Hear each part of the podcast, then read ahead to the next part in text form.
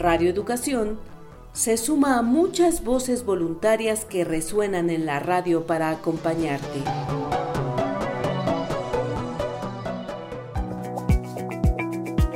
El voluntariado de lectura de Chubut presenta Las otras voces, literatura en cuarentena, producido por Gerardo Siriani y Silvia Contín.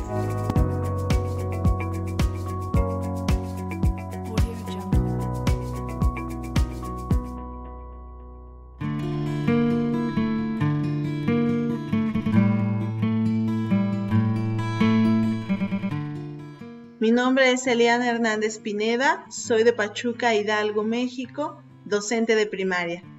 Y quiero compartir con el voluntariado de lectura de la provincia de Chubut el texto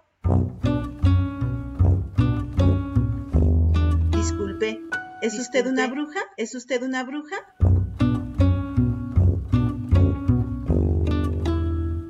De Emily Horn.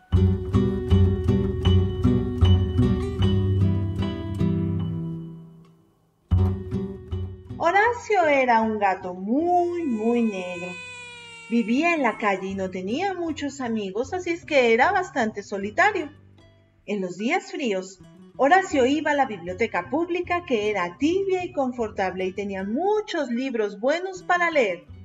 Un día, Horacio encontró un libro llamado La Enciclopedia de las Brujas. Era realmente interesante. Entre otras tantas cosas decía, las brujas usan medias de rayas y sombreros puntiagudos. Las brujas viajan sentadas sobre escobas. Las brujas tienen grandes calderas para preparar pociones mágicas.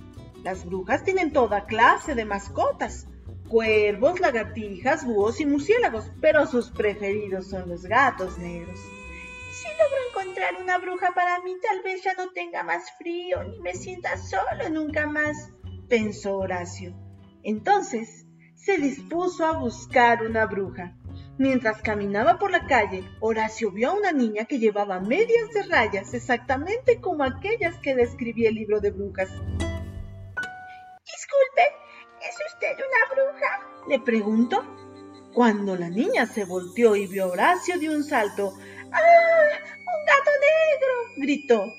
Eso es señal de mala suerte. Y huyó como si hubiera visto un fantasma.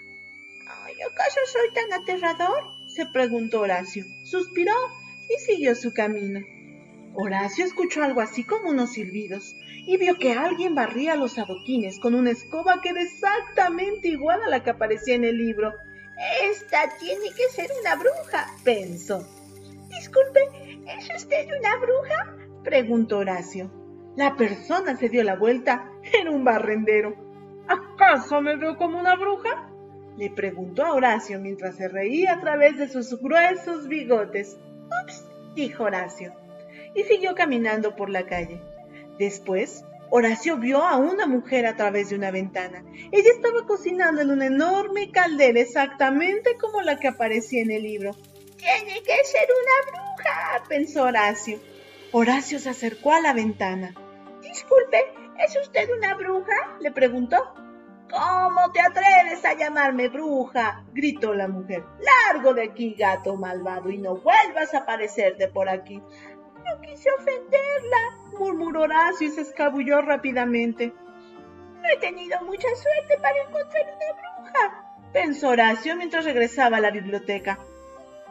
Tomó un libro de la repisa y se dispuso a leer. No se fijó en las seis extrañas figuras que se encontraban detrás de la estantería, pero las niñas sí se fijaron en Horacio. Corrieron a alzarlo y lo abrazaron y lo acariciaron. ¡Qué gatito tan hermoso! gritaban todas. Horacio estaba muy abochornado. En ese momento escuchó la voz de una mujer. Silencio, mis pequeñas brujitas. Recuerden que estamos en una biblioteca. Disculpen, ¿acaso son ustedes unas brujas? preguntó Horacio. Por supuesto, respondió la mujer. Ellas son aprendices de brujas y yo soy la maestra bruja. Y sin duda que lo eran. Tenían escobas y medias de rayas y sombreros puntiagudos, exactamente como en las ilustraciones del libro. Y todas preguntaron si podían llevarse al gatito negro a casa. Mi nombre es Horacio, dijo Horacio muy compuesto. Y desde luego que todas pueden llevarme a casa. Así es, concedió la maestra. Pero también podremos llevarte a la escuela si así lo quieres. Sí, por favor, por favor, respondió Horacio. Y todas las niñas aplaudieron. Y ahora, niñas, guarden silencio, por favor. Escojan sus libros y resérvenlos, ordenó la maestra. También tú, Horacio, agregó. Enseguida regresaremos a la escuela para la clase de hechizos y pociones y te mostraremos tu nuevo hogar. Debe encantar ser el gato de una verdadera escuela de brujas. Colorín colorado, este gato con sus brujas se ha encontrado.